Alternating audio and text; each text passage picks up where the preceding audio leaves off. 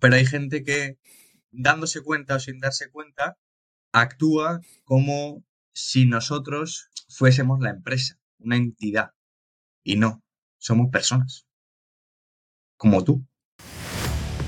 Bienvenidos un día más al podcast de Métricas al Desnudo, bienvenidos al podcast de los emprendedores y las startups. Por aquí Benji, un placer saludaros y gracias por estar una semana más. Y hoy nos viene al podcast Vicent Martí, cofundador y CMO, director de marketing de Streamloots. Streamloots es una plataforma del mundo streaming, ¿vale? De los streamers, las personas que retransmiten en vivo, tanto en YouTube como en Twitch, como otras plataformas, que se centra, bueno, de hecho es un marketplace que se centra en crear coleccionables y cofres virtuales de cada uno de los streamers para que su propia audiencia, los viewers, puedan adquirirlos, puedan comprarlos y de esta manera salir animaciones e interaccionar con el streamer en vivo. ¿Cómo? Pues pudiendo felicitarte el cumpleaños, jugando con el streamer, que el streamer haga un tipo de reacción, cualquier cosa que os podéis imaginar. La verdad que la idea es espectacular. Han sido unos visionarios de saber ver hacia dónde iba el mercado en un momento en que todavía no era tan obvio. Y la verdad es que tiene un caso increíble eh, y una historia personal muy bonita porque básicamente en la temprana edad, es una empresa relativamente joven que no lleva tanto tiempo en el mercado, ya ha sufrido un ERE, así que bueno, Vicent viene aquí al podcast de Métricas al Desnudo a contarnos sus métricas, su el crecimiento, cómo enfocaron el crecimiento de Streamloots, su experiencia pasando por un VC, por un Venture Capital con inversores, su experiencia después del ERE, y bueno, mm, no os quiero contar más, su experiencia personal de todo este proceso que la verdad que no ha sido sencillo. Antes de ir con el episodio, me gustaría recordaros, como ya sabéis, que este podcast es posible gracias a nuestro patrocinador principal, Wildmail, que básicamente es Active Campaign para empresas españolas. Si conocéis Active Campaign, esta herramienta de email marketing, automatización del marketing, CRM y demás, pues Wildmail es nuestro programa reseller oficial de Active Campaign, es la misma plataforma, no cambia absolutamente nada. Lo que sí que tenéis es soporte atención al cliente premium en español, una respuesta súper rápida en menos de 60 minutos Tenéis cursos también de forma gratuita, tenéis llamadas de consultoría con parte del equipo para que os echen un cable en lo que sea, implementando algo, cualquier duda que tengáis, asesoría estratégica técnica. También tenéis acceso a Wildmetrics, nuestro otro patrocinador del podcast, que son analíticas para negocios SaaS B2B, pero si utilizas Wildmail hay una funcionalidad que son reportes avanzados para ActiveCampaign totalmente gratis para ti. Así que bueno, y por último, que no se me olvide, tienes abajo en la descripción el código MADPODCAST10 para poder disfrutar de un 10% de descuento en Wildmail durante el primer año. No me enrollo más, vamos a ir directamente con Vicent y nada, te veo en el episodio. Bienvenido a Métricas al Desnudo, un podcast creado por y para emprendedores donde nuestros invitados compartirán sus historias personales, aprendizajes, estrategias y sobre todo las métricas y números de sus negocios Dicho de otra forma, los dejaremos al desnudo para que tú puedas aprender de sus éxitos y fracasos. Yo soy Benji y te doy la bienvenida a Métricas al Desnudo.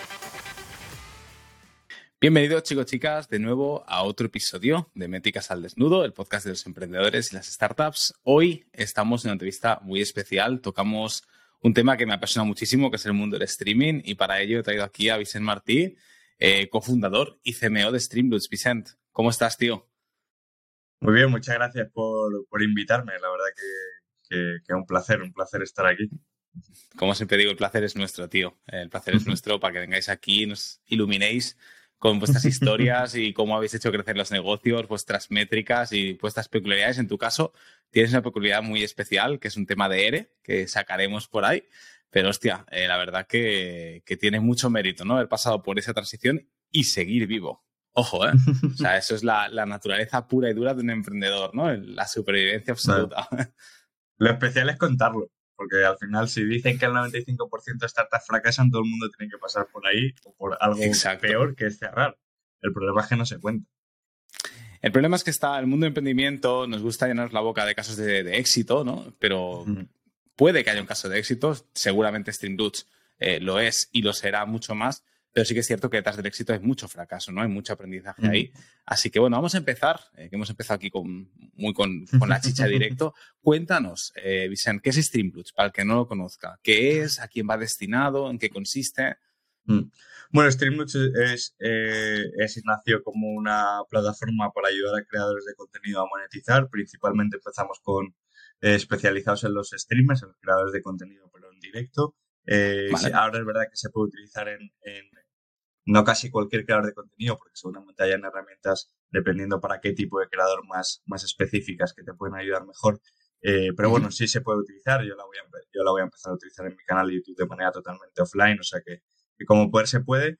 Eh, nacimos con un sistema de cartas y cofres que salían en pantalla por el tema de live streaming, etcétera, etcétera. Ahora tenemos varios sistemas de monetización, ya sea una suscripción, sea el sistema este de cartas y cofres que, que comento, eh, o también tenemos subastas eh, en tiempo real. Al final esto lo hicimos porque había muchos artistas, por ejemplo, streamers que eh, subastaban lo que estaban haciendo en directo. Y entonces, pues está guay porque tienen ahí la subasta en la pantalla, vas viendo quién es la última puja, etcétera, etcétera. Se crea algo bastante guay y al final no dejas de estar comprando lo que están haciendo, lo que tú estás viendo que están haciendo en ese momento. Claro. Y nada, ya, hemos ampliado pues, más formas de monetizar y más cosas, pero bueno, al final la, la idea y la esencia es ayudar a que los creadores de contenido puedan tener negocios rentables y sostenibles, empezando por un sistema de monetización diferente al que, al que normalmente existen en las propias plataformas y que también sea externo, que tiene sus ventajas y sus inconvenientes, por supuesto. Eh, y nada, eso es. Qué bueno. Antearemos, ¿eh? Ahora, o sea, al final de, iremos viendo desde principio a fin, ¿no? De Streamloots y, te preguntaré sobre esas nuevas líneas de monetización eh, o líneas de negocio que habéis abierto, ¿no? Verticales y demás. Eh, un poquito para el que, porque yo te entiendo perfectamente, sé que muchos de los oyentes seguramente están súper mega familiarizados con el tema del streaming, que al final es, eh, pues, retransmitir en directo, ¿no? Vía diferentes plataformas. La más famosa, pues, puede ser Twitch. También está YouTube por ahí, ¿no? Entonces, al final, estos streamers, estos gamers que, que, hacen por allí, pues al final es un poquito el concepto que tienen los videojuegos que también tiene FIFA y Call of Duty, ¿no? Que es como, oye, pues pago 5 euros, como los típicos sobres o cromos de cuando éramos pequeñitos pero desde, el punto de vista digital, ¿no? Entonces lo compras digitalmente y demás, aparte de lo que has dicho de subastas y etcétera. Para que no se nos pierda nadie y nos, y, nos continúe durante otra entrevista. Eso es, la principal diferencia, por ejemplo, con, con, los cromos, que es una, es una analogía que yo siempre hago también, es que imagínate que los cromos de la liga, de baloncesto, del que, del que te comprases, aparte de ser únicamente coleccionables, porque esos eran únicamente coleccionables, pudiesen salirte cosas como eh, que te manden una foto, que te hagan un vídeo dedicado, salir al campo con los jugadores de la mano. ¿Sabes? Es decir, una interacción mucho más directa con el, con, con tu ídolo en ese momento o con alguien al que, al que admiras. Pues eso es realmente lo que es streamer, pero con, con tu nuevo ídolo que es streamer eh, y que genera una interacción real. No solo es coleccionable, de hecho, es lo de menos la parte coleccionable y lo demás es esa parte de interacción, de que te conteste una pregunta, de que te salude, de que te felicite el cumpleaños, de que puedas jugar con él o contra él, que le propongas un reto, ¿sabes? Es una interacción mucho más, mucho más individual, mucho más cercana. Eh, y creo que esa es la, esa es la principal diferencia, pero es una analogía muy buena para poder entenderlo. No, no, y total, yo creo que al final eh, con esto tocáis un tema que es clave en todo el mundo digital, no solo en el mundo del streaming, del streaming, que es el tema de, de, lo frío que es el mundo digital. El mundo digital es muy frío. Entonces, con este concepto que tenéis en Streamloots de los cofres, que es, vale, sí es coleccionable, pero como tú decías, en los cromos, el core business era que era coleccionable y fin. Eh, y luego es como rollo la, chocolatina de Wally Wonka. Si te sale la, de esto dorada, vienes a visitar la, fábrica de chocolate. Aquí es todo lo contrario. Oye, mira, lo coleccionable es lo de menos. Lo importante es interaccionar, humanizar al streamer, acercarlo a su audiencia, incluso hacer pues mm, cruce de audiencias, colaborar, crear networking, que al final es súper bueno eh, esa calidez, ¿no? Traer esa calidez desde un punto de vista digital. Vicente, antes de entrar de Streamloots, que vamos a estar ahí dándole caña y tralla al negocio y a la startup, cuéntanos, tío, ¿quién eres tú? ¿De dónde vienes? ¿Cuál es tu background? Porque sé que Streamloots no es tu primer eh, proyecto. Cuéntanos un poquito. Bueno, eh, bueno, yo soy Vicente Martí, un tío chico muy normal de 27 años, que empezó, bueno, eh, siempre me ha, gustado mucho el deporte, de hecho estoy en mi habitación de cuando era pequeño, podéis ver por aquí todos los dorsales, una foto por ahí jugando a fútbol, o sea que... veo, que, el tema, el tema maratón y correr no te gusta, ¿verdad? Eh, ahora ya esta ya no las corro porque ya no corro en asfalto. Ahora, como vivo en otro sitio, corro ya solo por montaña, pero me, me, encanta, me, gusta mucho y, o sea, me gusta todo el deporte en general. Lo que pasa es que cuando dejé de jugar a fútbol, cuando ya me di cuenta que no servía para eso, pues dije, pues bueno, voy a correr, que, es más fácil. Es más fácil eh, hacerlo o no hacerlo bien. claro. ya ese es otro punto. Bueno, y eso. Y, y entonces yo quería estudiar ciencias de actividad física y el deporte. Al final, por unas cosas y otras, acabé entrando en ingeniería informática. Eh, y ahí estuve dos años, o sea, ese es mi background un poco más, eh, sí, en plan más educativo. Eh, estudié dos años en ingeniería informática, pero me aburría tanto y no me veía siendo como programador toda la vida, que entonces empecé a hacer cosas. Eh, lo primero fue un proyecto de, a nivel de, fútbol, que era lo que estaba practicando, lo que además estaba ejerciendo, ejerciendo como entrenador, porque también tengo el título, etcétera, etcétera. Eh, entonces monté una web de, de, fútbol para explicar sobre todo la técnica y la táctica, ¿no? O sea, un poco más los conceptos que yo estaba aprendiendo y que estaba utilizando eh, fuera un poco de, la, de, las polémicas, los salseos y todo esto. Y entonces ahí aprendí pues, a desarrollar en, en, WordPress, a montar una página web, a todo esto. Y pues poco a poco fue, fue tirando el hecho de, de, de montármelo por mi cuenta, de dejarme la, de la universidad y montármelo por mi cuenta. Y, entonces me acuerdo perfectamente que, haciendo cálculos con, con mi suegra, eh, llegamos a la conclusión que me costaba lo mismo o muy parecido un año de carrera, es decir, pagar la matrícula de la universidad, a un año ser autónomo. Y entonces eh, hicimos esa, comparación. Hicimos esa comparación, de hecho es que, era, es que era lo mismo, era uno me costaba 1.300 y el otro salía 1.500, algo muy similar, ¿sabes? Y además para todo un año, que al final no es, no es un pago, entre comillas, de golpe, ¿no? Eh, y además, pero con seguro de responsabilidad civil como autónomo. O sea, me refiero con todo lo que tenía que llevar más las cuotas de autónomo, o sea, lo mínimo que yo tenía que eh, pagar si ingresaba cero euros. O sea, eso era lo mínimo que iba a tener que ingresar. Eh, y entonces, bueno, pues en un, en un acto siempre lo cuento como mi único acto de rebeldía, porque fue así y así lo recuerdo. no me matriculé en la universidad, no había convencido todavía a mis padres de, de, de, de dejármela que la idea era dejármela un año, o sea, decir, probar un año y si no, pues vuelvo, ¿no? Que al final no, pasa absolutamente nada. Eh, y entonces, bueno, pues no me matriculé y a partir de ese momento ya tenía muy claro que, tenía que demostrar que, lo había hecho porque quería intentarlo y no porque me iba a tocar la nariz. Y entonces, pues ya veis, me dormía en esa cama y me levantaba en esta cama a trabajar, o sea, en esta mesa a trabajar. No era esta exactamente, pero bueno, la, es muy parecida. Y entonces aquí me tiraba pues todo el puto día, o sea, literalmente prácticamente a 24 horas del día, no trabajando, pero al final yo tengo cuatro hermanos, o sea, tres hermanos y, conmigo cuatro, compartía la habitación con mi hermano pequeño, que de hecho es el que la usa ahora, eh, y entonces, claro, yo me tiraba aquí todo, todo el puto día. Eh, y nada, y ahí con eso pues empecé a tener pues primeros clientes a nivel de webs, etcétera, etcétera, sobre todo de gente cercana, muy, muy cercana, eh, y a empezar a montar otra serie de proyectos intentando ver qué podía hacer. Claro, vamos, sin ánimo de, o sea, con ánimo de intentarlo, de aprender y de ver si podía surgir algo, pero sin, sin ningún propósito más allá de eso. Y de que fuera un comienzo, ¿no? De empezar por algo y, demás.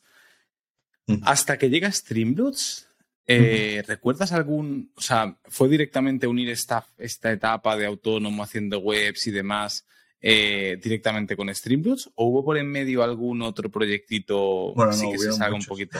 hubieron muchos, ¿no? Pues hagamos un resumen.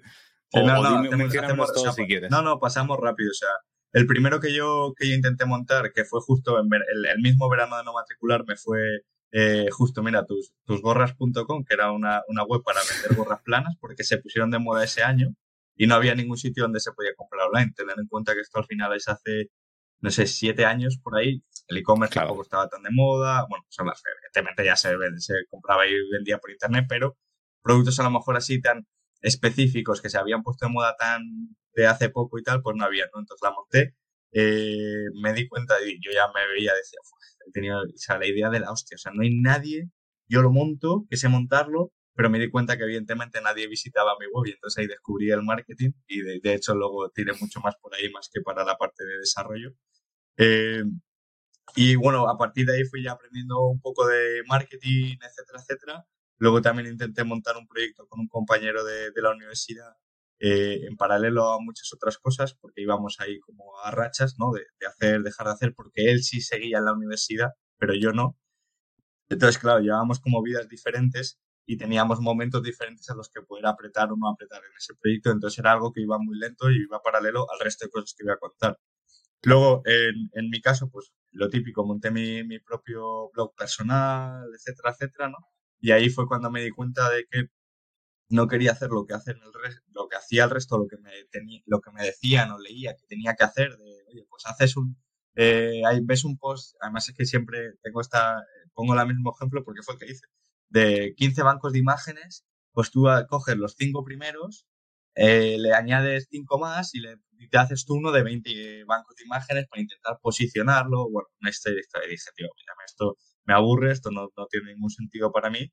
Y entonces ahí fue cuando cambié un poco el chip de si quiero contar cosas, porque creo que siempre, no sé por qué tampoco, pero me ha llevado el ese de contar cosas, eh, tengo que hacerlas.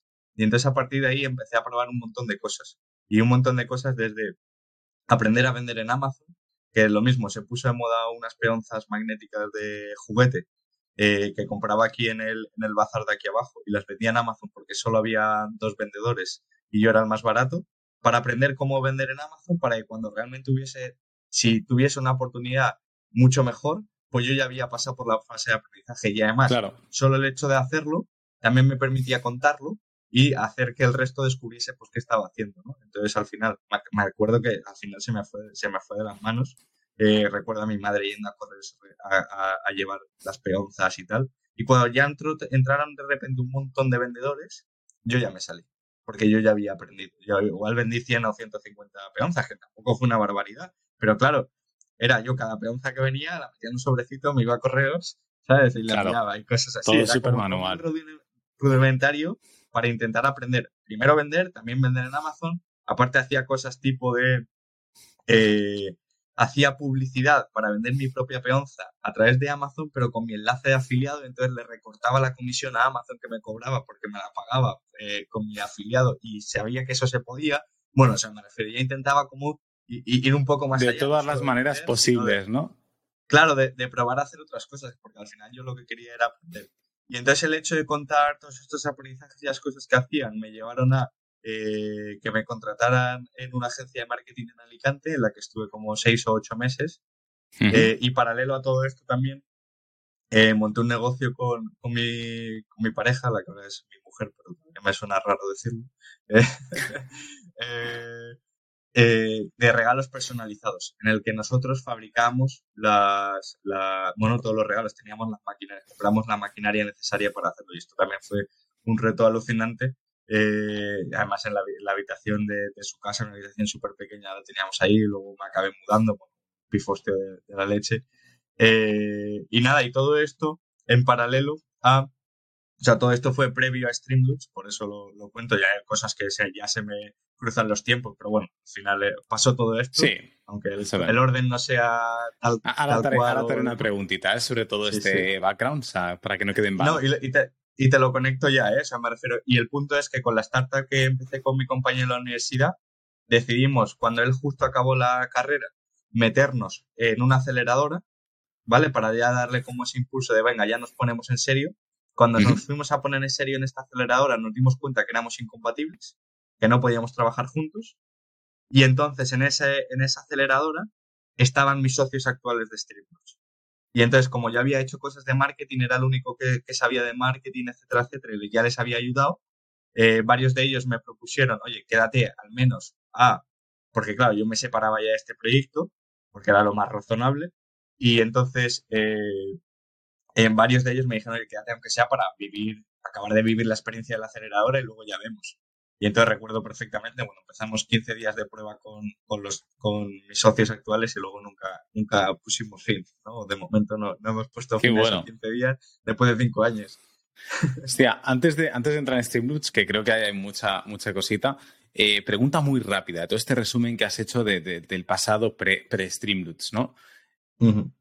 Y ya entro directo con métricas, ¿eh? verás que soy muy directo, tío. ¿Cuánta pasta llegaste a palmar o invertir, si te acuerdas, a grandes rasgos? Porque, claro, has hablado de muchos proyectos de inicio, me salgo, eh, inicio para aprender, como el de Amazon, eh, cuando ya está todo el, el, mercado arrancando, yo me salgo porque he aprendido, ¿no? Eh, es lo que hablábamos antes, ¿no? Casos de, mm, casos de éxito, pero joder, o sea, lo que has llegado a probar y no probar, y una cosa y otra, algo muy importante que con el tema digital se nos va la olla y queremos automatizarlo todo. Y yo creo que es muy importante hacer las cosas muy manuales al principio, para entender Mm. muy bien el proceso y entonces es cuando puedes automatizarlo como Dios manda, ¿no? Hay, hay mucha chicha aquí en lo que tú has contado, Vicente, siendo, un, siendo un- un- una persona súper joven también, ¿no? Eh, Claro, que en es ese momento que es lo que me admira. yo empecé con 20 años. De hecho, con 21 ya, ves. estaba independizado. ¿Y Ah, cuánta pasta más o menos palmaste, Muy poca, por- barra muy poca, invertiste? Muy poca porque fueron los 1.500 euros de ser un año como autónomo, que al final Ajá. es como la, la mínima inversión que yo tenía para poder luego facturar yo, ya fuese con lo que fuese, ¿vale? Eh, y luego lo único que invertimos un poco más fue en, en la maquinaria de, eh, de, las, de los regalos personalizados, de la tienda de regalos personalizados, que creo que en total pusimos como unos 2.000 euros, pero es que antes de comprarla ya, me ya habíamos vendido como 500 camisetas. Ya ves. Y entonces fue una cosa por, por la otra. Las gallinas que entran por las que salen. Como Entonces realmente, o sea, invertir, o sea, de, de cero, igual en total, en todo este tiempo, 3.000 euros, 3.500 euros. Porque las peonzas lo mismo. Si las peonzas costaban 4 euros y compraba La una, mitad. era la que vendía. La ¿sabes? O sea, mitad no- o no una había- cuarta no parte de lo que vale un máster, tío. Claro. Es muy heavy. Qué bueno. Mm. Y eso sí que es un máster, como Dios manda, ¿eh? te digo, una cuarta parte de lo que vale un máster y, y madre mía. Vale, vamos con Streamloots. O sea, tú no eres cofundador inicial en Streamloots. Bueno, o sea, en lo que es el proyecto Streamlabs en sí, sí. Porque yo ya entré cuando pivotamos a Stream. Yo ya estaba cuando pivotamos a Stream. Lo que pasa es que ellos, mis otros tres socios, ya habían montado proyectos juntos. Entonces yo me uno en esta parte de la, de la aceleradora. Ellos ya estaban resolviendo el mismo problema, pero de, una, de formas diferentes. Y yo con el segundo pivot que hicimos, que era Duely, y, y el que luego eh, fue el predecesor de Streamlabs, yo ya estaba. Vale. Lo Vale, que vale, pasa vale. Que yo nunca tuve el mismo porcentaje. O sea, yo no tenía el mismo porcentaje porque ellos no me conocían de nada. Los conocí en la, univers- en la aceleradora, perdón. Vale, o sea, en el momento en que tú te unes después de esos 15 días de prueba, pasáis a ser cofundadores, pero no con el mismo porcentaje de... Correcto. O sea, no, no, de hecho, los Vale, 15 vale. días de prueba, eh, las condiciones ya las, ya las teníamos claras. O sea, me refiero, yo entré, si no recuerdo mal, con un 4% en Phantom Shares, ¿vale? O sea, imagínate, pues 30 y pico, 30 y pico, 30 y pico y el 4. Eh, claro, la diferencia era muy grande. Cuando, bueno, luego ya, o sea, te lo resumo muy rápido en esta parte porque creo que es interesante. Cuando nos vamos a Silicon Valley, yo vendo toda la- todo el resto de, de las empresas. Bueno, no se pueden llamar empresas tampoco. De los, vendo toda la maquinaria de los regalos, etcétera, etcétera. Y entonces les dije, oye, tío, yo ya lo, lo he dejado todo también por vosotros y creo que ya llevamos tiempo trabajando juntos. ¿Qué os parece si doblamos mi cantidad, que para vosotros es un 1% menos de cada uno? Y entonces yo paso del 4 al 8, pero claro, del 8 al 30 ya no hay tanta diferencia, que si la sigue habiendo, pero del 4 al 30 todavía más. ¿no? Eh, o al menos a mí me lo parecía. Y eso, y eso lo, o además fue una conversación súper útil, que nos, nos ayudó un montón y lo aceptaron, o sea, lo, hicimos. Y luego, como dos años después, yo ya estaba cómodo en esa situación, sabía lo que, lo que había, yo trabajaba y no, no tenía ningún problema. De hecho, siempre, siempre teníamos, porque nos llevamos muy bien y nos seguimos llevando muy bien con uno de mis socios, bueno, con todos, pero con uno en especial en el sentido de que nos hacíamos hasta bromas que él me decía, yo voy a ser más rico que tú. Y le decía, Qué "Pues yo voy a ser antes, porque iba a ser más joven. ¿Sabes? Porque Claro. es mayor que yo. Porque, claro, siempre decíamos como que ellos ten- él tenía más porcentaje que yo. Y Claro, siempre hacíamos claro, estas claro. bromas. Y luego llegó un momento en el que ellos se habían reunido por su parte, que de hecho nunca les he preguntado cómo surgió eso, eh, y me pusieron una reunión y la reunión fue para igualarnos los cuatro. Qué bueno. Entonces fue qué un, bueno, eh. oye, yo estoy con, cómodo con un 8, no hay ningún problema. Y llegó un momento en el que todo, o sea, en el que ellos tres lo valoraron y es un gesto que, que me parece de la hostia y súper es- importante y por eso me gusta contarlo también, porque no es tanto por mí, que también, o sea, porque aquí es un punto de los dos, ¿no? Es decir, yo ya estaba cómodo y no era en plan pesado de pedirlo, pedirlo, pedirlo, sino ganármelo. Yo sabía que si llegaba me lo iba a, tener, me lo iba a ganar antes y además, y ellos valorando que me lo había ganado, ¿sabes? Y, y es, y es muy fácil incluso ganártelo y que nunca te lo den, ¿vale? Porque también lo he visto en, en otros amigos eh, y es muy fácil no darlo. ¿Sabes? Incluso que a lo mejor yo hubiese estado en la otra posición y me hubiese costado darlo. Es que eso, eso es lo que te iba a decir. importante. Es que es, es, es, es por las dos vías, ¿no? Tanto por tu vía Mm. decir, oye, mira, antes de pedirlo me, me lo voy a ganar, ¿no? Voy a, voy a traer el resultado y cuando traiga el resultado, entonces, si un caso lo quiero, lo puedo pedir, pero antes el resultado, antes que pedir nada. Y, y muy bien por parte de ellos que no haga falta que tú tengas que pedir nada porque, oye, eh, que honesto y que transparente, ¿no? Porque eso que tú dices, muchos casos, eh, por vergüenza, por corte o simplemente por decir, oye, creo que primero toca mostrar las medallitas y cuando tenga las medallitas, entonces pregunto por, por incremento de sueldo o por incremento de participaciones o lo que sea, ¿no? Y eso nunca llega. Y ahí te pegas unas hostias que, que son muy grandes, que se entienden ambas partes, pero claro, eh, justo, justo, bueno, esto ya que la audiencia, que la audiencia opine. Pregunta rápida. Entiendo que, bueno, has hablado de aceleradora, entiendo que Streamloots ibais por VC, por Venture Capital, o sea, no es Bootstrap, no es con, con financiación propia, sino que es con inversores, ¿verdad? ¿Cuánta pasta llegasteis a, a levantar en ronda o cuánto pedisteis para iniciar el proyecto? Bueno, para, eso, para iniciar el proyecto, nada. Eh, lo que pasa es que con el anterior pivot de Dueli sí que ya levantamos una primera nota convertible, porque en ese caso íbamos a hacer un, un mercado de valores en blockchain y tal, y sí que necesitamos un poco de capital para poder empezar, que levantamos, si no recuerdo mal, 100.000 euros, que luego devolvimos casi la mitad. ¿Vale? Es decir, cuando ya pivotamos a Streamlabs y tal, le devolvimos la mitad. O sea que ahí hicimos un poco, entonces. Eh, y entonces, Entramos en esta aceleradora, con eso levantamos 100.000 euros, no de la aceleradora, pero fue en ese, en ese impasse que luego devolvimos, ¿vale? Y nosotros ahí entramos, bueno, entre, o sea, que lo parece muy poco tiempo, pero esto fue como julio, agosto, y en febrero entrábamos en una aceleradora en Silicon Valley que también nos daban, no, recuerdo la cantidad de dinero, igual fueron 150 mil dólares o algo así, o 75 mil, o sea, también muy poco, pero nos fuimos allí a vivir tres meses y nos pagaban alojamiento, oficina y tal. Esto es justo lo que tú dices, este viaje previo de Silicon Valley del 8%, ¿no? Que después, vale, vale, para que la gente también se vaya situando y vaya, colocándolo todo en el mapa. Eso es. Y entonces ahí levantamos también un poquito de dinero y luego ya sí que en el, eh, al final de la aventura en Silicon Valley levantamos también como otros pequeños tickets, eh, creo que en total igual fueron 50.000 o 70.000 dólares y ya con eso volvimos a España y levantamos creo que en total, o sea, juntando ya lo todo, eh, podríamos resumirlo en una ronda de, de, medio millón o así. Luego hicimos otra en 2000, febrero de 2019 de unos 800.000, un millón. Eh, y en agosto de 2020 hicimos 3 millones y medio más aproximadamente, que luego entre euros y dólares, pero vamos. En, total habría sido unos 4 millones y medio, 5 eh, no habrá llegado. Qué bueno. Eh, esto ya como Streamloots, no como el. Como sí, sí, no, no, eh, claro, ya todo como Streamloots. De hecho, devolvimos la mitad cuando hicimos el pivot, porque ya no era donde había Y luego ya cuando vais a Silicon Valley y todo, ahí ya es Streamloots. Vale, vale, vale. vale. Eh, ¿Qué aceleradora era? Se ve por curiosidad. En Silicon Valley, eh, Nosotros llegamos a la final de Y Combinator, ¿vale? que es como la, la, referencia, que cuando nosotros llegamos a la final que es, te pagan el viaje allí, que yo a ese viaje no fui porque me fui al Web Summit, porque nos tuvimos que dividir eh, en ese sentido. Eh, llegamos a la fase final y no nos cogieron. En ese momento éramos la tercera startup española que había llegado eh, a, esa, a esa fase. ahora sí que verá que hay muchos más porque también han abierto también los criterios y entra también mucha más gente con el tema del remoto y tal. Pero en ese momento éramos la tercera. no nos cogieron porque en el proyecto anterior no habíamos validado con un euro, o sea, nadie nos había pagado porque era simplemente un prototipo eh, funcional, pero que no podías invertir porque no teníamos licencia, no podíamos, eh, era, era, más, era más difícil. ¿no? Entonces nos dijeron, nos, nos mola mucho el, este, pero uno de los criterios es que hayáis vendido algo, aunque sea un algo. Y entonces fue como volveros a España, lo validáis y a la siguiente volvéis y entráis.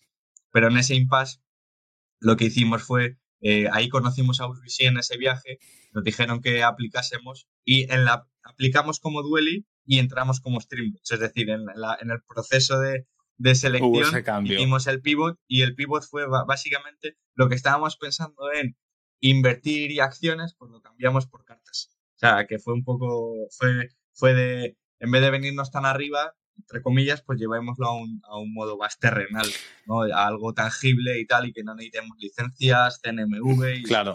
toda la historia. ¿Y cómo, cómo surgió ese pivotaje? ¿Cómo surgió del tema de acciones con blockchain a, a, a Twitch, al tema de streaming? ¿Hay alguien que se iluminó y dijo, oye, ¿qué, qué veo? Porque aparte bueno, de 2019 2020, parece, tío, que seáis brujos, que, que casi leísteis la pandemia y dijisteis, espérate, que nos van a cerrar a todos en casa y todo el tema de streaming lo va a petar, eh, porque bueno, eh, el gran streaming que gran streamer que conocemos a día de hoy, que es Ibai, por ejemplo, lo petó, o sea, lo petó literalmente en, esa, en ese momento, ¿no? Y ha sido el boom. Sí, de hecho, el, o sea, el punto fue que la mayoría de videojuegos utilizan cartas. Entonces, que como en ese momento el 99% de, de, streamers eran, eran de videojuegos, ahora ya hay más podcasts y ahora ya hay pues de artistas que hablábamos antes y ahora hay muchas más cosas, pero en ese momento no. Y entonces, como la mayoría de juegos, incluso hasta el FIFA, ya incorporaba cartas, dijimos, por la, la mejor manera de que lo entiendan es con cartas. Y entonces utilizamos el mismo sistema. Eh, y también en ese momento había muchas donaciones por PayPal y cosas así. Y entonces realmente lo que estábamos cambiando era tangibilizar lo que era donación en un producto, en un producto que todo el mundo entendía porque se utilizaba en la mayoría de videojuegos. Vale. ¿Y no, no, entrabais en conflicto con las plataformas de, de streaming porque, claro, al final YouTube y, y Twitch, ¿no? Por decir las dos grandes, mm. para que la gente se nos sitúe, también tienen sus propios, mm, digamos, maneras de monetizar al streamer, ¿no? Y también... Bueno, tienen, tienen, tienen ahora. Tienen ahora, ¿no? Tenían en su, en su momento. No tenían tanto y, por ejemplo, YouTube en, los streamers no podías monetizar, ni siquiera salían anuncios. Mm, vale. Y tampoco tenían los miembros, que ha sido mucho más reciente, ni nada. Por Exacto. Pero en Twitch sí que, por ejemplo, sí que podías donar, ¿no? En, Twitch sí que podías donar. Tenía las suscripciones, ya tenía las suscripciones, pero si donabas, donabas a través de PayPal o a través de un tercero. Ni siquiera a través de ellos. Tampoco estaba el Prime, ni cosas así. Que ahora, ¿sabes? Que ahora es como el, lo más normal del mundo. Claro, que cuando nosotros nacimos no estaba. Y entiendo que sacando PayPal de la, de la, ecuación también al streamer le interesa porque PayPal te pega unas hostias con las comisiones que te cagas, ¿no? O sea que también... Bueno, el problema con PayPal era que como era una donación directa, lo que, lo que muchas veces ocurría lamentablemente y fue también una de, por, una de las cosas por la que montar Streamlabs es que eh, cuando tú haces una donación en PayPal y luego lo elevas a disputa, es decir, oye, me he equivocado, no quería hacerlo, ¿vale? Eh, entonces em, abres la disputa y como es una donación, siempre te dan la razón al que se ha equivocado y encima la otra parte tiene que pagar el coste de la disputa. Hostia. O sea, que si querías tocarle los huevos a alguien, se lo tocabas bien tocado. Claro, es que lo hacían. Y lo hacían mucho. Porque lo que tú hacías era, te dono 300 euros, me montas la fiesta padre, soy el ídolo en ese momento, y cuando acabo, lo rechazo, y tú pierdes los 300 euros y además pagas 25 por perder la disputa. ¿Sabes? Porque, claro, tú entrabas en disputa porque decían, no, es que me lo han donado por directo y lo puedo demostrar. Y decían, ya, pero es una donación, no hay nada tangible detrás. Él aboga que se ha equivocado y le dan la razón. Entonces, el hecho de ya meter un producto con sus términos y condiciones, con sus cosas, también ayudaba a proteger al streamer en ese sentido. Claro, porque, ahí sucedía pues, muchísimo, muchísimo. Vuestro cliente, vuestro cliente es el streamer que, digamos, colabora con Streamloots que ahora hablaremos un poquito, ¿no? Porque al final el tema de las cartas son personalizables, ¿no? Eh, y, cada streamer puede personalizar su paquete de cartas, que eso es guay porque el mundo digital a todos nos gusta pues, pues nuestros logos, nuestros colores, nuestro lo que sea, o, las actividades mismas que puede, pueden salir en los sobres. Pero, o sea, claro, por una parte es el, streamer, porque también le estáis dando esta solución que es brutal para él, le protege a nivel, a nivel económico, pero también es el, digamos, el, el, que lo ve, ¿no? La su audiencia el cliente, porque es el que compra también el, cofre. Sí, realmente ese siempre ha sido nuestro, nuestro mayor, o sea, nuestras mayores conversaciones, nuestros mayores dilemas. Eh, al final asumimos siempre que el cliente era el, que pagaba, que es al final el usuario final, pero eh, para poder llegar al usuario final tenemos un intermediario, que es el streamer. Entonces hay que, al final, eh, siempre habíamos, siempre los mayores problemas era, oye, pero hacemos esto para el streamer o esto para. o sea, es como un stakeholder. Stakeholder que va a comisión, ¿no? El streamer.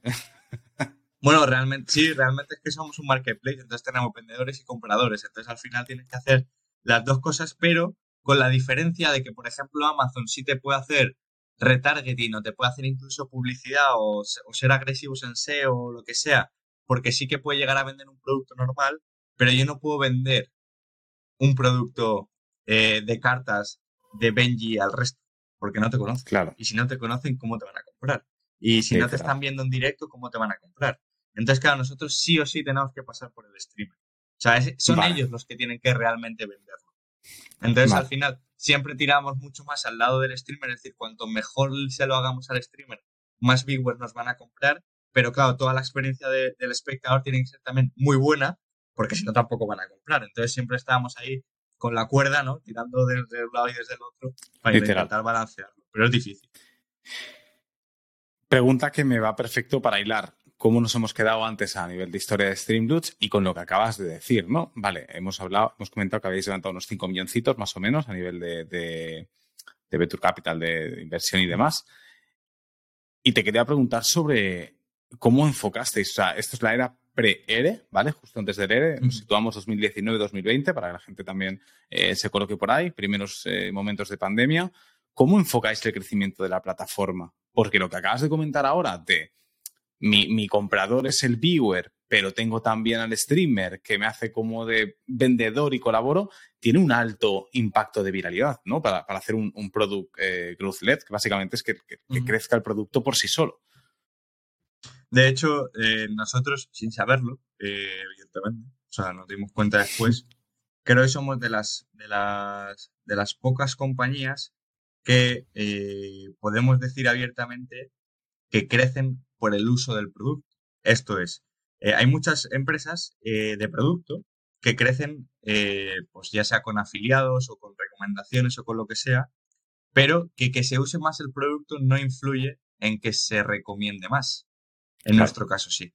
Porque en nuestro caso, nuestro, ah, nuestra recomendación o nuestra viralidad viene por cuántas cartas se usan, cuántas cartas salen en pantalla, o por cuántas suscripciones nuestras salen en pantalla, o por cuántos nuestros streamers promocionan sus páginas de streaming.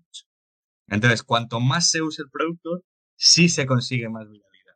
No por cuánta más se recomienda, sino que el hecho de usarlo ya lo Claro. estás recomendando indirectamente. Eh, 100%. y de esto hay muy pocas compañías que realmente sean, sean así. Y sí, o sea, nuestro. Para que tengáis una idea, nosotros crecimos bastante rápido en España eh, a nivel de Twitch, porque en 2018 también era mucho más pequeña la plataforma. eh, conseguimos a streamers, a streamers clave. De hecho, yo creo que en 2018 no, pero en 2019. Sí, yo creo que en 2019 o por ahí ya hicimos un- una, hicimos una campaña una vez con Ibai y cosas así, cuando todavía era mucho más accesible, porque no era tan grande como ahora, ni muchísimo menos, ni, ni cerca. Eh, y entonces crecimos muy rápido en España. También recuerdo que abrimos YouTube y crecimos muy, muy rápido, porque al principio solo nacimos para Twitch y luego ya abrimos YouTube, etcétera, etcétera. Y entonces nos dimos cuenta que lo que teníamos que hacer para poder potenciar esta viralidad de la que estamos hablando, este crecimiento, era intentar segmentarlo eh, en, en nosotros utilizamos una regla, una, sí, una regla de, que tenía tres variables, que es plataforma, idioma y juego, ¿vale? O categoría. Eh, y entonces hacíamos segmentaciones para poder intentar impactar solo a la gente que cumpliese esa segmentación para que la viralidad todavía fuese mayor, ¿vale? ¿Por qué? Vale. porque, y me explico porque esto parece así un poco complejo de entender, pero al final es lo mismo que cuando se abren franquicias o cuando compañías tipo Globo, lo que sea, van abriendo primero capitales, cuando hay gente de las capitales que viaja a otras ciudades, dice, hostia, ¿por qué no puedo pedir aquí? Empiezan a abrir otras ciudades, ¿no? Y entonces van como de poco en poco.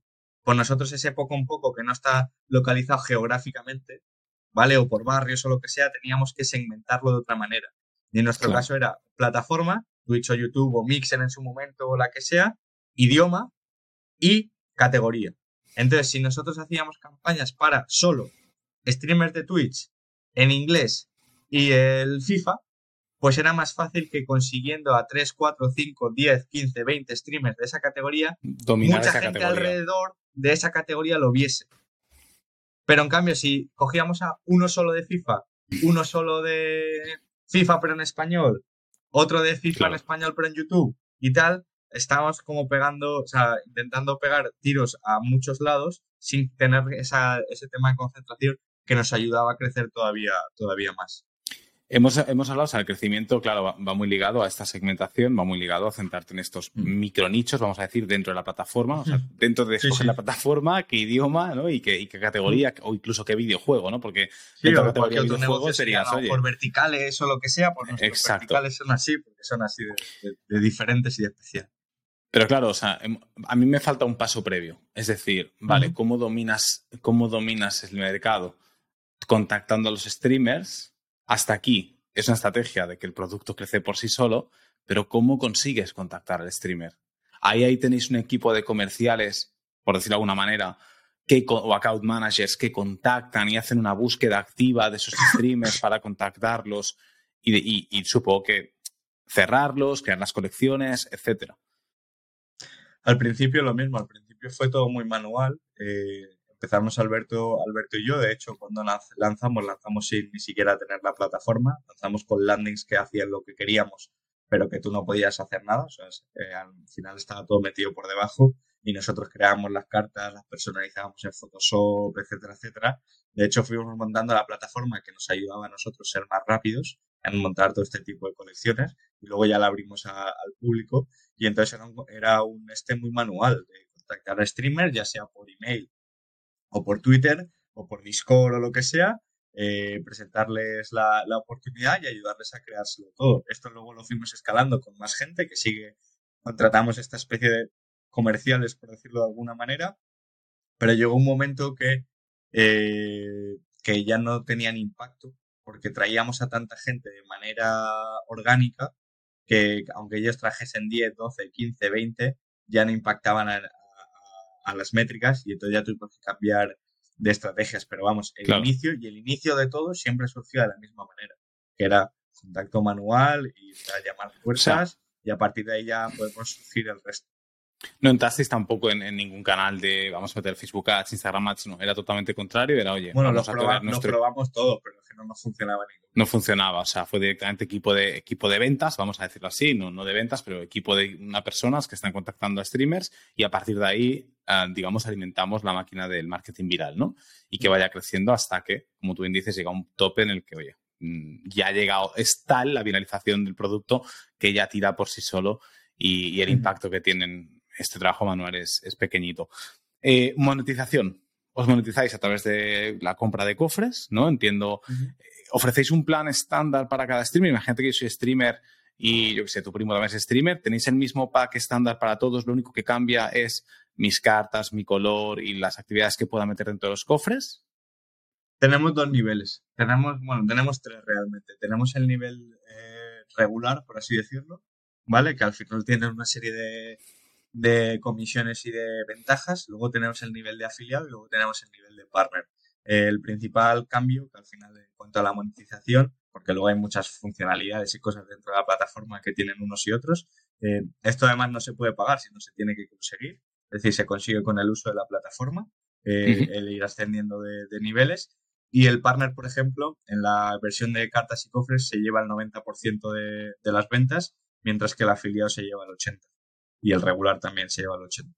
Eh, esto no lo he entendido bien, Vicente, perdona, repito otra vez. Sí, o sea, el, streamer se lleva el 90%, ¿vale? ¿Vale? Tú vendes un cofre a un euro, ¿vale? Por simplificarlo, o has hecho ventas por 100 euros, por simplificarlo. Si es regular, tú te acabas llevando 80 y nosotros 20, ¿vale? Si eres partner, te llevas 90 y nosotros 10. Vale, pero. ¿Vale? Porque nosotros comisionamos sobre las ventas del streamer. Pero ahora no entiendo, o sea, ¿cómo lo vendo yo? Yo lo vendo porque entiendo que tengo un, trato con vosotros y lo, y lo y lo habilito en mi canal, ¿no? O en, mi streaming. Claro, o sea, tú vendes tu producto y nosotros vamos a cobrarte una comisión por cada venta que hagas porque la estás haciendo en nuestra plataforma. Vale. Entonces esa comisión es la que varía, que es un 10% para los partners 10%. y un 10% para los afiliados y los, y los regulares. Vale, vale, vale. O sea, que yo como viewer también puedo ser afiliado y vender cofres de mi streamer favorito Claro, es, que tú en nuestra plataforma puedes ser streamer por un lado y viewer por otro. Claro. En uno solo vas a comprar. El, el viewer tiene el negocio de afiliación y el streamer tiene el negocio de, oye, mira, lo publico en mi streaming y, aún así llego No, no, o sea, el viewer no puede vender nada. Pero entonces la afiliación, ¿cómo se lleva? No, no, no hay afiliación aquí. ¿No has comentado que te llevas el 20%? O sea, te llevas el 80%. No, no, la comisión sobre la venta. O sea, Mm, del 100% vale. de la venta del streamer, el 20% va para nosotros o el 10% y el 80% para Vale. el streamer, que es la comisión de la venta. No es una comisión de afiliado. Vale, vale, vale, vale, vale. Vale, ah, pillo. Eh, dicho esto, mm, me surge la duda. Claro, os estáis metiendo en el, en el core business de, de, de- de YouTube y de Twitch, ¿no? Especialmente de Twitch, ¿no? La monetización. Eh, ¿No os han pegado un toque, un strike? Porque, claro, estos tíos son muy grandes, son, son gigantes, ¿no? De- de- del negocio y prácticamente lo que estáis haciendo es.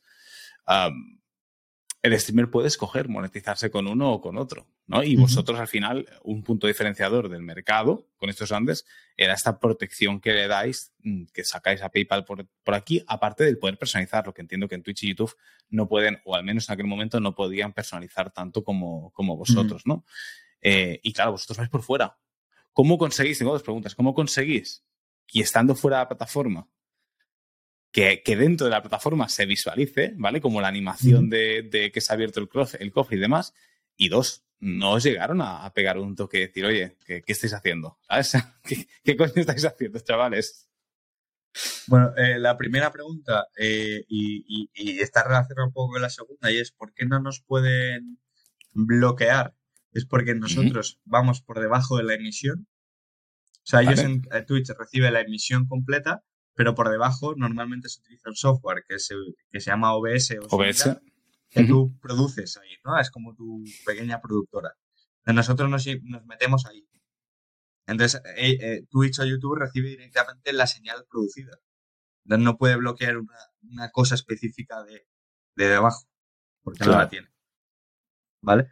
Eh, eso es como nos incrustamos. De hecho, es muy, es muy fácil. Al final es una URL que tú la añades ahí, que es una URL con todo transparente y que cuando ocurre algo, entonces sí, sí, sí, sí se activa, ¿no? Sí salen cosas, o animaciones, o la carta, o lo que sea. Y no, no nos han dicho nunca, nunca nada. De hecho, justo todo lo contrario, al revés. Eh, Os han intentado comprar. eh, bueno, o sea, me refiero, hemos tenido acercamientos, sí, hemos estado en las oficinas de Twitch y hemos, bueno, y hemos- y tenemos una relación bastante eh, buena con, con todos los, los, los players, ¿no? Un poco, porque al final eh, nosotros, al ser agnósticos de plataformas, no solo estamos en Twitch, también estamos en YouTube, también Claro, o sea, en. Tenéis la sartén cogida por el mango, ¿no? O sea, en el momento en que el señor, el que el señor Google os decida comprar, os decida decir, oye, mm, o, tiraros un poquito de la lengua de en YouTube no, claro, también estás trabajando con su competidor que es Twitch, ¿no? Y, y al revés igual, incluso si os intentan comprar o vender, podéis jugar con eso también, de ustedes que este me ofrece tanto, el otro me ofrece tal, que no estáis solo a un vendedor de la industria, estáis Claro, en o sea, todas las esa- esa plataformas de es una- streaming. esa es una ventaja, entre comillas, ventaja ahora, ¿no? Porque al final es. eh, eh, no tenemos una tan, tan, tan, tan predominante que, que pudiese hacer, pero, al re- pero también es una ventaja de cara a que, por ejemplo, ¿eh? Eh, cualquiera de estos players te quiera comprar porque tiene acceso a streamers de la otra plataforma. De la plataforma. Claro. Y entonces, si quiere ganar mercado, lo puede hacer de, de- de esa manera. Eh, pero bueno, o sea, me refiero, al final son, eh, bueno, son puntos diferentes y que tienen sus ventajas y sus inconvenientes. Eh, montar cosas sobre plataformas, en este caso como nosotros. Eh, y bueno, que, te puede salir bien o te puede salir mal. En nuestro caso, de momento, no ha habido ningún problema de, de ese estilo. De hecho, justo un poco lo contrario. Pero, pero nunca se sabe, nunca se sabe. Claro. Y una última pregunta de, la, de, de esta fase es, eh, eh, me estaba surgiendo ahora, estás diciéndome antes los afiliados y cómo el streamer consigue la convención y demás. ¿Yo puedo comprar un cofre sin que el streamer esté, eh, digamos, streameando? Es decir, lo puedo comprar Sí, sí. y entonces la animación ocurre o la activo yo cuando la persona esté en streaming o cómo funciona No, esto? cuando compras ocurre la animación. Si no está en directo, la pierdes. Por eso lo puedes hacer, pero no tiene mucho sentido. Vale. El canjeo de cartas sí que decides tú cuándo activar. Pero la Vale. animación de compra no. Vale, pues tú coges el cofre en vez de la animación, pero tienes esas, tienes el, yo que sé, imagínate claro, que diga una sí, frase pero o si que te tú, por mencione ejemplo, ahora-. Te vas a mi colección, imagínate, eh, no estoy en directo y canjeas una carta, la has perdido. Claro, Porque Claro. no estoy en directo, no me he enterado de que la has canjeado y a ti no te va a ocurrir nada. claro. Vale, vale, vale. Tiene sentido. Por eso tiene, por eso está, hay esta sincronía eh, al principio con los, con los creadores en directo. Ojo, que se puede utilizar de otras maneras. De hecho, hemos tenido podcasts que incluso lo han utilizado, el sistema de cartas y cofres. ¿Vale? ¿Por qué? Porque lo que hacen es, el previo a grabar, ven qué cartas se han canjeado, porque tenemos una lista de cartas que se han canjeado y las ejecutan durante la grabación del siguiente podcast. Vale, vale, vale. ¿Vale? Y cosas así. Claro, pero ahí no hay una cosa de, pues seguramente sea más de responder una pregunta o de hacer una pregunta al siguiente invitado o cosas así, es decir, que no tiene que haber esa sincronía entre el canjeo y tal, eh, y, también se puede utilizar. Lo que pasa que, claro, al final la especialidad o eh, el 95% es, es hacerlo en vivo. directo. Qué bueno, qué bueno. Y bueno, vamos a ver eh, cómo llega el ERE. O sea, qué ocurre, ¿no? Porque, o sea, tenéis un equipo grande, el producto se viraliza bien, entiendo que crecéis en equipo, levantáis una buena ronda de, de financiación. ¿Qué ocurre? O sea, ¿cómo llega esto? ¿Es algo que llega de la noche a la mañana?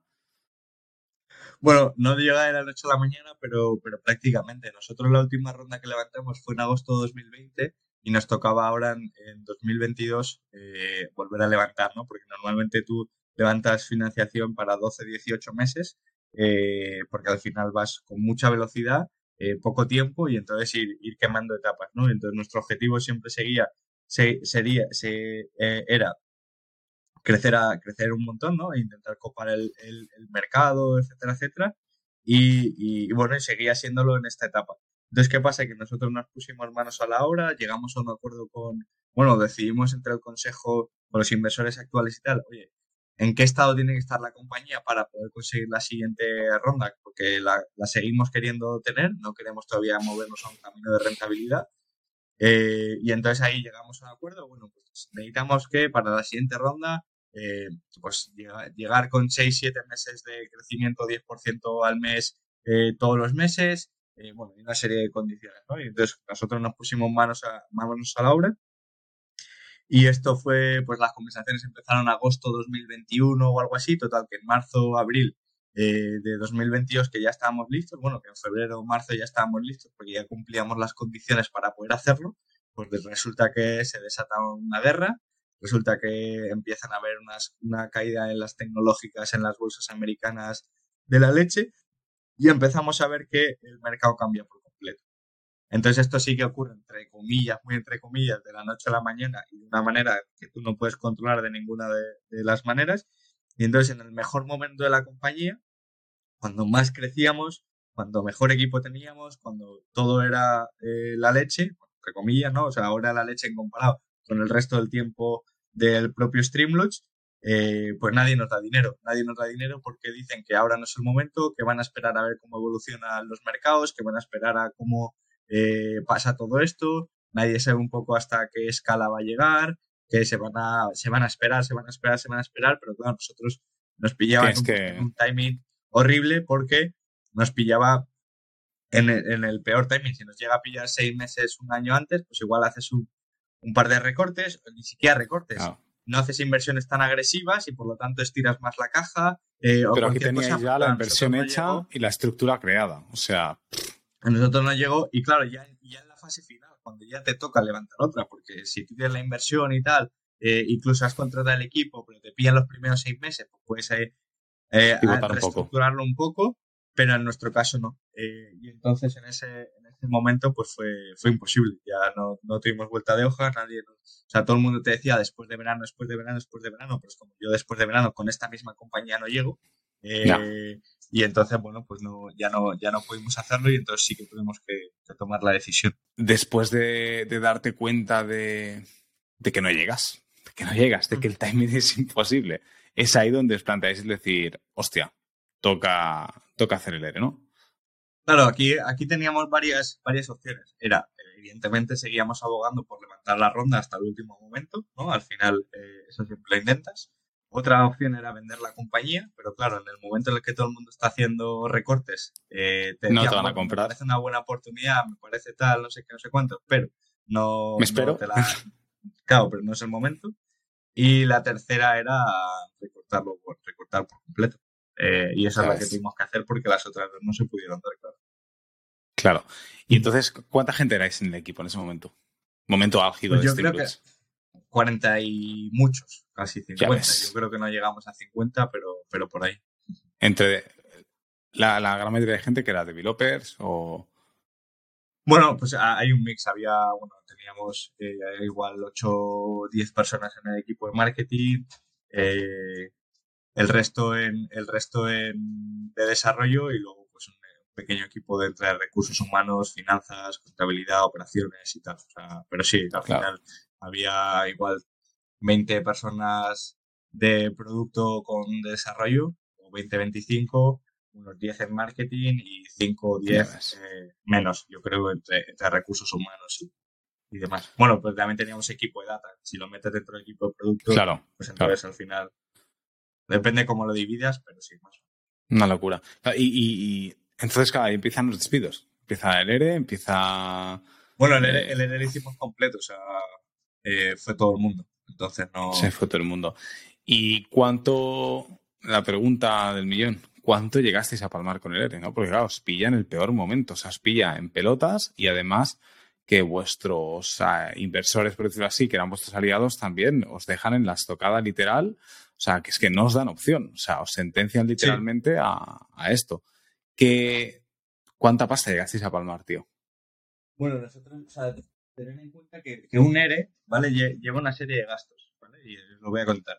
Eh, lleva, tú ejecutas el ERE. O sea, tú dices, voy, a hacer un ERE, ya lo he ¿vale? De ahí hasta que eh, empiece el proceso legal, tú vas a tener que seguir pagando los salarios, ¿vale? En cuanto empiece el proceso legal, ¿vale? Que en nuestro caso fueron dos semanas, pensamos que iba a ser menos porque los abogados tardaron dos semanas en hacerlo, eh, dos semanas pagando los salarios, más luego un mes de trabajo a todo el mundo pagando los salarios, porque el mes se ejecuta en un, eh, o sea, el ERE se ejecuta en un mes, o sea, hay un periodo de un mes en el que tienes que pagar todo, entonces contamos un mes y medio de salario para todo el mundo, más luego las indemnizaciones por despido, con las, eh, los, días por año trabajado que hayas llegado al acuerdo, más las vacaciones que no se hayan eh, ejecutado hasta ese momento, etcétera, etcétera. Todo eso estaremos cerca de, un millón de euros, seguramente. Madre mía. Mm. Madre mía. ¿Cuánto facturabais en aquel momento con, o sea, el momento álgido de streaming? Bueno, estábamos, a facturar? En, en, el momento más álgido estábamos cercanos, yo creo que a los 650.000 al mes. Ya ves. Y, después del ERE, ¿cómo, ¿cómo se queda? Porque la, pregunta, la pregunta es. la pregunta es: ¿no te entran ganas de tirar la toalla? ¿No te entran ganas de, mandarle toda la mierda? De decir, hostia, tomar por culo, se acabó. Ahora no, pero en su momento, eh, sobre todo en el momento peor, ¿no? Tanto personal como, como de, la compañía, eh, si te llegan algunos pensamientos de, realmente ha merecido la pena, realmente eh, ha tenido sentido todo el esfuerzo y todo el trabajo que, hemos hecho, realmente, porque claro, además también te llega en un momento de debilidad en el que nosotros, en mi caso totalmente personal, eh, había trabajado todos los putos fines de semana desde enero hasta el 15 de junio que hicimos el ERE, todos los fines de semana, eh, y, había, y he dejado muchas cosas por el camino. De hecho, a final de 2022, sí, final de 2022 en diciembre, fue el primer viaje que hice con mis mejores amigos desde hace más de cinco años, porque yo nunca había podido ir. Claro. Entre, o por trabajo, o, al principio porque no tenía dinero, ah, porque claro, estaba emprendiendo y era todo por ahí, después porque por trabajo no, me lo, no lo podía hacer porque no me pillaban fechas buenas, o, o tenía un evento, o me tenía que o estaba en Estados Unidos, o claro, yo me he perdido muchas cosas y entonces en esos momentos de debilidad eh, empiezas a preguntarte si ha merecido la pena todo eso. Qué bonito que expliques esto, Vicente. Sí, pero sí lo ha merecido la pena. O sea, por eso decía que solo en los momentos de mayor debilidad eh, sí que lo ha merecido la pena.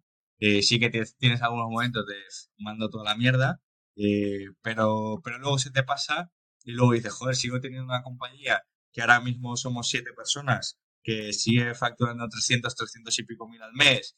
Eh, sobre todo quedamos más, más allá del trabajo directo que son estas, estas personas, sino el trabajo indirecto de todos los streamers que se pueden permitir vivir del streaming gracias a nosotros.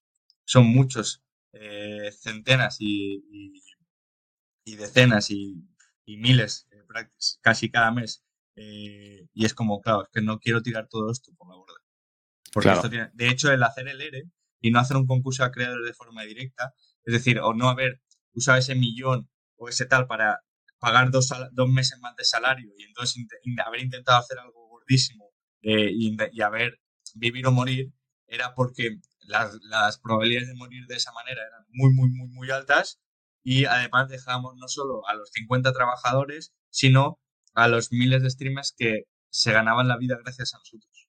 En parte, evidentemente. Claro, porque entiendo que el streamer, eh, ¿vais a streamer grande? O sea, claro, ¿qué tamaño de streamer tenéis? Bueno, o sea, Ibai, Auronplay, eh, yo Juan, ¿esta gente también utiliza, por ejemplo, Streamloots o no les hace falta y vais a un perfil de streamer? No, a esa gente, o sea, esa gente que es top tier, por decirlo de alguna manera, no, no nos necesita, ya ganan muchísimo dinero. Pero en cambio, es el streamer pequeño mediano es el que con Twitch no gana lo suficiente. Además, como tienen comisiones tan altas de venta que nosotros hemos hablado que les damos el 80 al 90, en Twitch es el 45 y cosas así, todavía les cuesta mucho más y además tienen el mínimo para sacar son 100 dólares y además te hacen cambio de dólares a euros y encima te cobran comisión, o sea, bueno, un pifostio eh, bastante importante, pues entonces eh, vamos a un perfil un poco más, más pequeño, claro. Y después del ERE, con un millón ahí eh, en la espalda, cuestas, ¿no? que hay que quitarse esa deuda, porque en el momento en que tú decides vamos a seguir para adelante, hay que liquidar. Bueno, no, o sea, lo, lo, hicimos porque lo pudimos pagar, porque teníamos dinero para poder pagar. Ah, vale. Vale, vale, vale, vale, vale. Pero claro, reducís la estructura al máximo. Eh, entiendo que, bueno, pasáis de 600 y pico mil que has dicho al mes a 300 la mitad, pero bueno, oye, de 50 a 7 también os habéis bajado, o sea, os permite ser rentable. Y ahora sí que sí, entiendo que es entre esta fase más bootstrapping o seguís con inversión detrás, mm. que es más buscando la rentabilidad, tanto el crecimiento. Claro, los inversores siguen ahí, porque no se, no se, no se van, o sea, no pierden sus acciones, pero eh, sí que es verdad que ahora el modo, el modo de gestionar la compañía es un modo mucho más bootstrapping. De hecho, hemos hecho ya el plan para, para este año y es mucho de, oye, si, si conseguimos facturar más, pues podemos seguir empezar a invertir un poco más, etcétera, etcétera. Es decir, podemos aumentar los gastos, porque ahora sí que es verdad que estamos en un, en un momento, vamos, desde, desde julio a agosto, que es break-even total pero es break-even muy justo. Entonces, bueno, pues si conseguimos ir creciendo poquito a poco, pues luego podremos ir invirtiendo un poco más. Pero es un poquito balance entre rentabilidad y seguir invirtiendo poquito a poco. Lo que hace todo el mundo, vaya. lo que, hacemos todos. y oye, en ningún momento los inversores se pusieron tontorrones y os dijeron, ah, os exigieron algo en este momento tan, tan de flaqueza. Bueno, eh, hay, hay, hay, gente o han habido inversores que te apoyan mejor o, y peor, eh, o que se ponen del lado del emprendedor o únicamente del lado financiero eh, o del lado de, su parte, y es, y es muy difícil. Y es muy difícil porque está claro que es su trabajo, eh, está claro que, bueno, que al final ellos sabían que esto era arriesgado y que no ha sido porque hayamos hecho nada mal, que también podría haber pasado, que, no hemos robado, que no hemos hecho, sabes, que lo hemos intentado y en el mejor momento de la compañía, donde nadie lo podía controlar, nos hemos llevado una hostia increíble. Pero hay gente que, dándose cuenta o sin darse cuenta, eh, actúa como si nosotros, por, por simplificarlo un poco, eh, fuésemos la empresa, una entidad. Y no, somos personas. Como tú. Claro. Y entonces no se da cuenta que todas las comentarios y afirmaciones y propuestas y eh, cosas que se le pasan a él por la cabeza o a ella, ¿no? en ese caso, eh, se las estás haciendo a una persona que acaba de despedir, porque tú no has despedido a nadie, que, que es el que ha sacrificado todos, todos este tiempo, todos estos, y que ahora está en la cuerda floja de decir si ha merecido la pena o no, que tú no has estado ahí, tú pusiste el dinero, que tiene su parte, y, que es muy importante también en nuestro caso, ojo. Pero que el carro, el carro Pero que no estás valorando, no estás valorando la persona. Y eso es, y eso es muy duro. Y eso es, y al final también te sientes muchas veces, sobre todo al principio y en esta primera startup así con inversión, en, en una relación un poco de inferioridad con versus los algunos inversores, porque, eh, bueno, que crees que son algo más que tú y tal, porque al final, bueno, al final eh, pero llega un momento que dices, hasta aquí.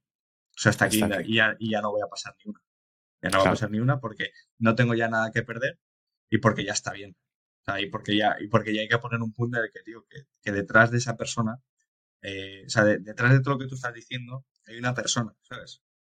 Y es como muchas veces ahora es claro y que joder y que nosotros ahora como socios no estamos cobrando y que y que nos hacen preguntas que dices tío a ver que yo como igual que tú sabes sabes que, que vivo debajo de un techo igual que tú que no estoy cobrando que no estoy cobrando y además estoy trabajando es importante también saber parar a los inversores un poquito y, ponerlos un poco sobre en su lugar. Que esto me lo dijo Aymar Cedrán, ¿no? Que, que, los inversores muchas veces, eh, o un buen inversor es aquel que no invierte en el proyecto, invierte en la persona. Porque va a mm. cuidar a la persona, va a cuidar al emprendedor que sabe que al final, sea este proyecto, sea otro, lo saca adelante porque es la actitud que tiene. Y en cambio hay otros que te dicen, mira, no te preocupes, si yo lo que quiero es que vosotros estéis bien, ojalá podáis volver a cobrar lo mismo y ese va a ser el primer objetivo eh, incluso, tío, si vas a montar otra cosa, llámame. Porque yo sé que lo habéis hecho bien, de hecho os lo agradezco. Porque estaban acostumbrados a, eh, en vez de planificar todo esto, el tema del ERE, llegar a hacerlo a tiempo, salvar la compañía, que era al final lo, lo que queríamos hacer, ellos estaban acostumbrados a que recibir una llamada de mañana ya no tengo dinero, ¿qué hago? Y nosotros habíamos, habíamos demostrado y hemos demostrado que a nivel que en la parte de gestión lo hemos hecho de una manera completamente diferente y que hemos sido bastante más responsables, al menos a mi modo de ver y al modo de, también de ver de algunos eh, inversores. Y es como, tío, muchas gracias por haberlo hecho de esa manera. Eso es algo que un, o sea, algunos de ellos lo han valorado muy positivamente y es como, oye, si montáis algo, yo soy el primero, o sea, el primero que va a volver a estar ahí. Porque el proyecto es lo que no ha funcionado, no vosotros. Claro. ¿Sabes? Y si volvéis a intentar otra vez, lo voy a volver a confiar en vosotros porque me lo habéis demostrado.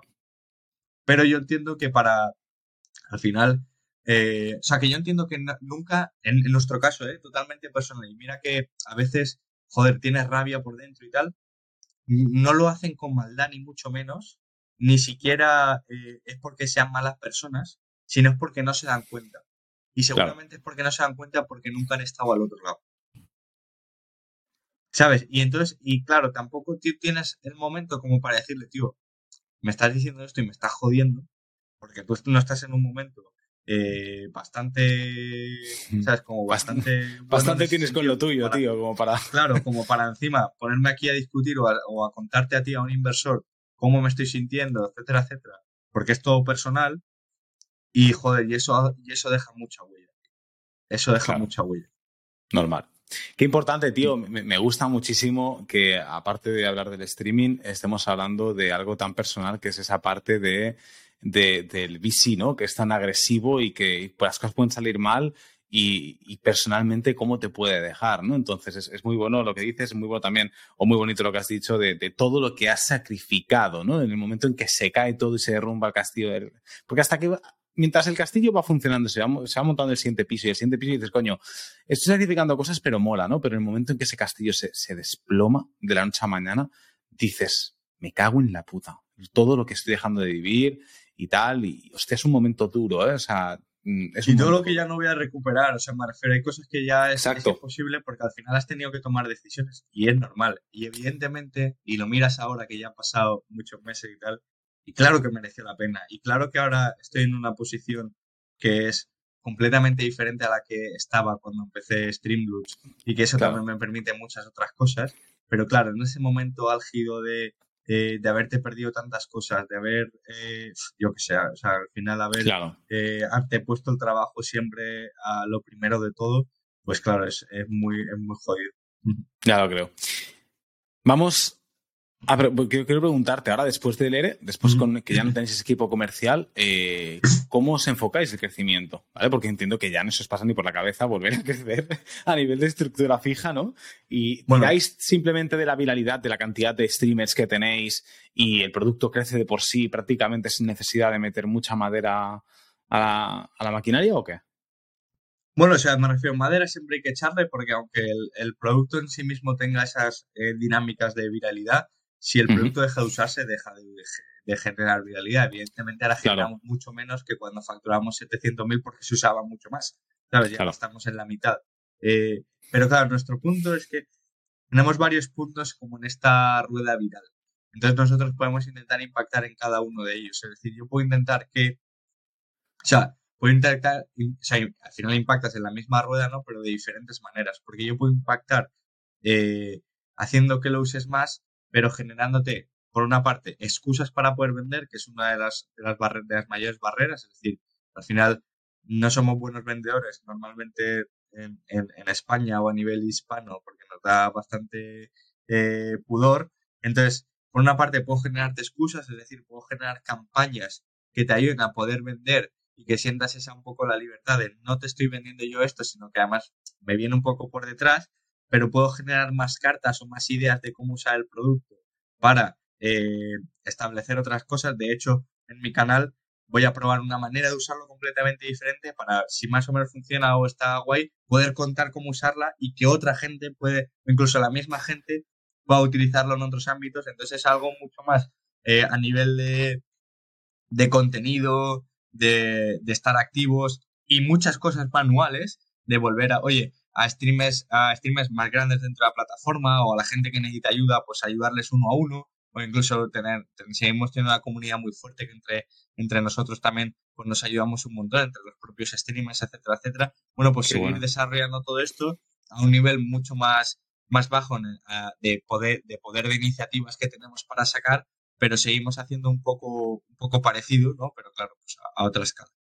O sea, entiendo que os enfocáis un poquito en el concepto de flywheel, que tanto me gusta a mí y me tiene enamorado, que es esa, esa rueda, ¿no? Que te lleva con... O sea, eh, ¿cómo se dice? O sea, que inevitablemente te lleva el punto A al B, del B al C y del C. O sea, si pasa B, te va a llevar sí o sí al C y el C te lleva al D. Claro, es que en, nuestro, caso, en nuestro caso es precisamente eso. Es un streamer se registra, se crea una colección, la pone frente de su audiencia y dentro de esa audiencia hay otro streamer que se vuelve a registrar. Y entonces nosotros tenemos varios puntos, evidentemente luego hay muchos más, pero simplificado al máximo es yo puedo impactar en cualquiera de estos puntos. De hecho, una, de, mis diapositivas de cómo hacíamos eh, marketing y el crecimiento en Streamlabs era algo similar. Es una flywheel. más compleja, pero sí.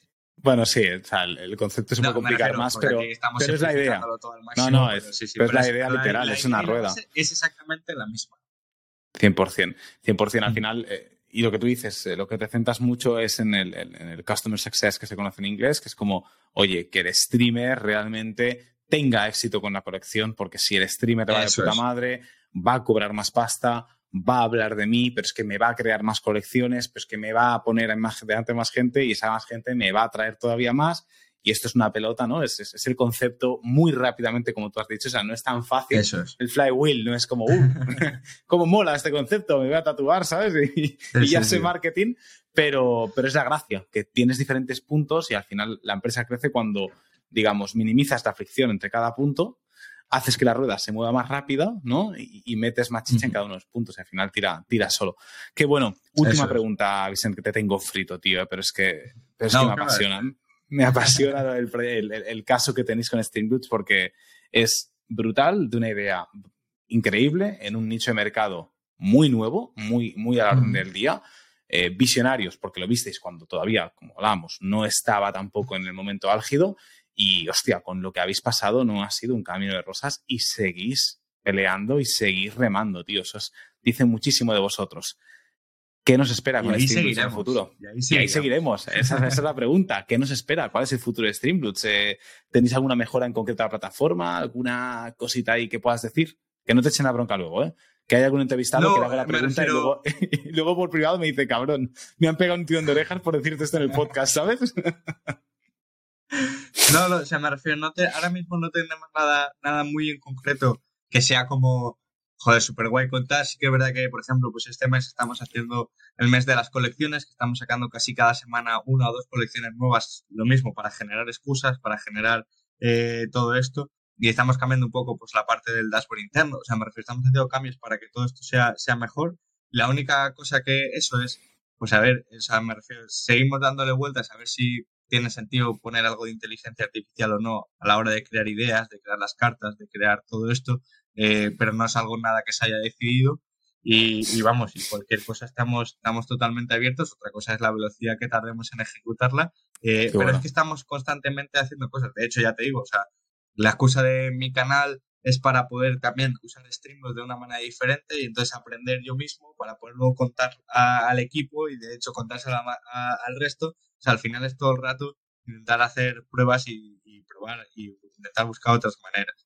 Bata, bata el laboratorio y hacer, y hacer experimentos. De hecho, eh, aquí ya he invitado a la audiencia que nos, que nos esté siguiendo, que bueno, normalmente suelo decir, pero si te está gustando el episodio, pues que, que, den un like o un review o un subscribe es gratis. Y también que me dejen por los comentarios, están en YouTube y si no, saben que me encuentran por Instagram. Eh, estaría muy guay aplicar, tú ya has dicho aplicarlo en un podcast, pero estaría muy chulo aplicarlo quizá Streamlabs en, en, en Métricas al desnudo, ¿no? Y, y hostia, eh, si les mola la idea, que lo dejen por ahí abajo y entonces ya, ya hablamos en, en, este caso. Eso es, eso es. Eh, Buscamos la manera de hacerlo. Seguro. Aparte, como es tan personalizable, se, se, puede conseguir. Lo que pasa que, bueno, que hay que tener la idea eso es, ser capaz eso de es. Bueno, esto ya se encontraba manera. Última fase de entrevista donde ya no te, bueno, sí que te pregunto cositas, pero ya puedes respirar, nos olvidamos de Streamlabs.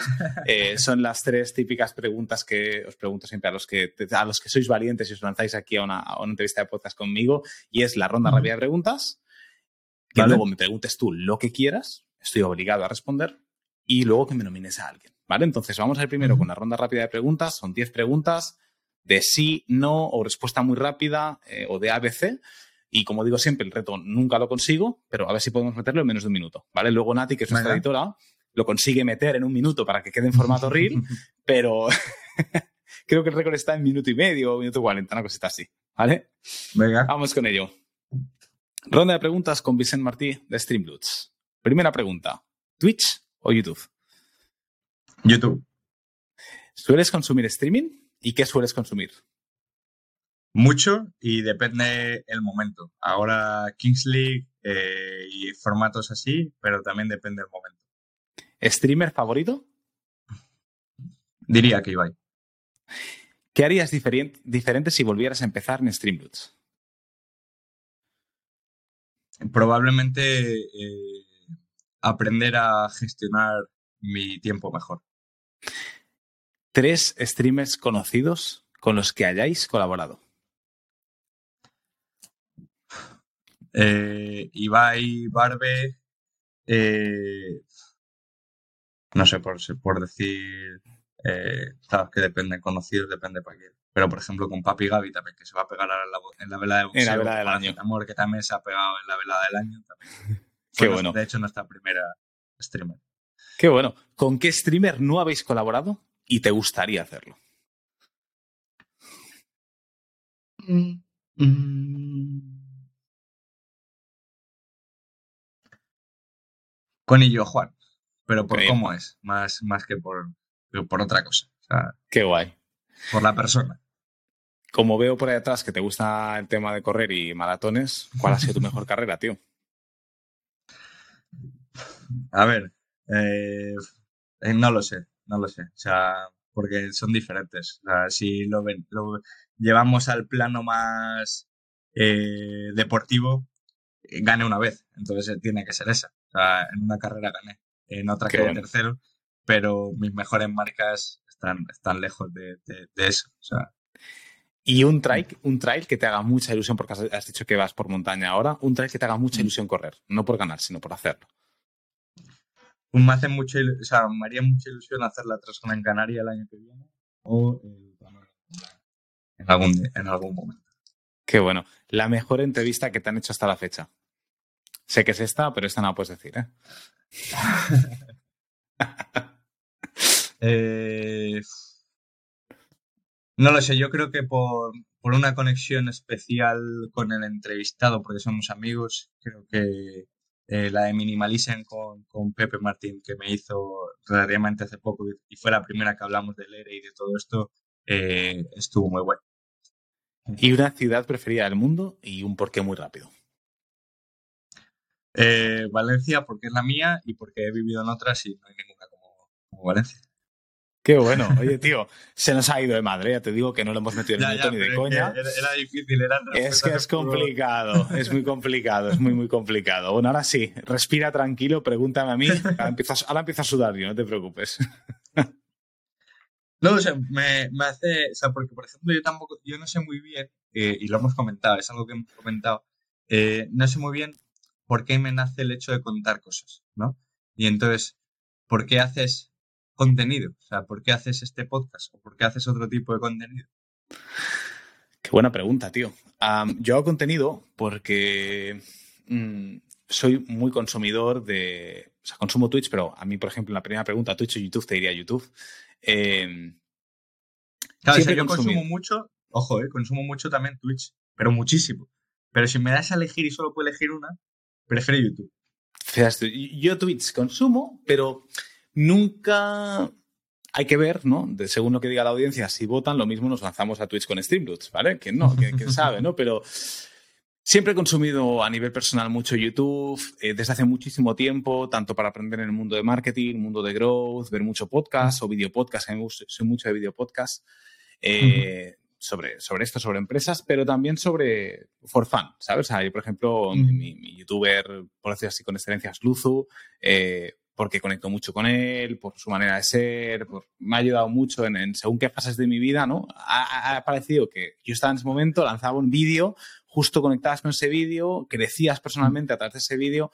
Entonces, bueno, yo siempre, desde hace mucho tiempo, aparte, antes incluso de yo estudiar marketing, que yo acabé ingeniería, me fui a Inglaterra y yo me acuerdo que mi pareja eh, me regaló una GoPro porque estaba encebollado en que quería grabar todo el viaje de, Inglaterra. y me acuerdo en aquel entonces Luzu hacía el, el Luzu en Hollywood, creo que era como la serie que tenía en YouTube.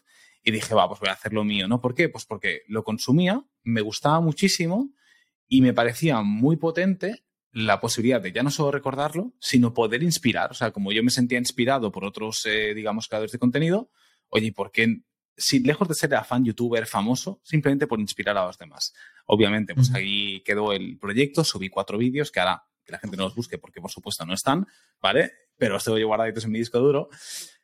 Y quedó ahí aparcado, quedó como un poquito frustrante. Entonces, cuando crecí a nivel de growth y, de empresa y vi esa posibilidad de poder hacer un podcast y hacer video podcast, que a mí me gusta mucho el vídeo, pensé, wow, puede estar muy chulo el poder inspirar en un sector que, bueno, no soy experto ni especialista, pero sí que narrar ya no solo mi experiencia, sino poder traer a otra gente que conozco o, poder hacer público mi networking para que mucha gente se sienta inspirada, inspirada a emprender, inspirada a crear negocios. Eh, me encanta el episodio que has hecho hoy, Vicente, porque has tocado una parte muy personal y a mí me encanta la parte personal. Yo parte del que crear el contenido es enseñar a la gente, pero hacerla consciente de que no es un camino fácil, que hay muchas cosas que sacrificar y que es muy bonito y que vale la pena, como tú has dicho, 100%.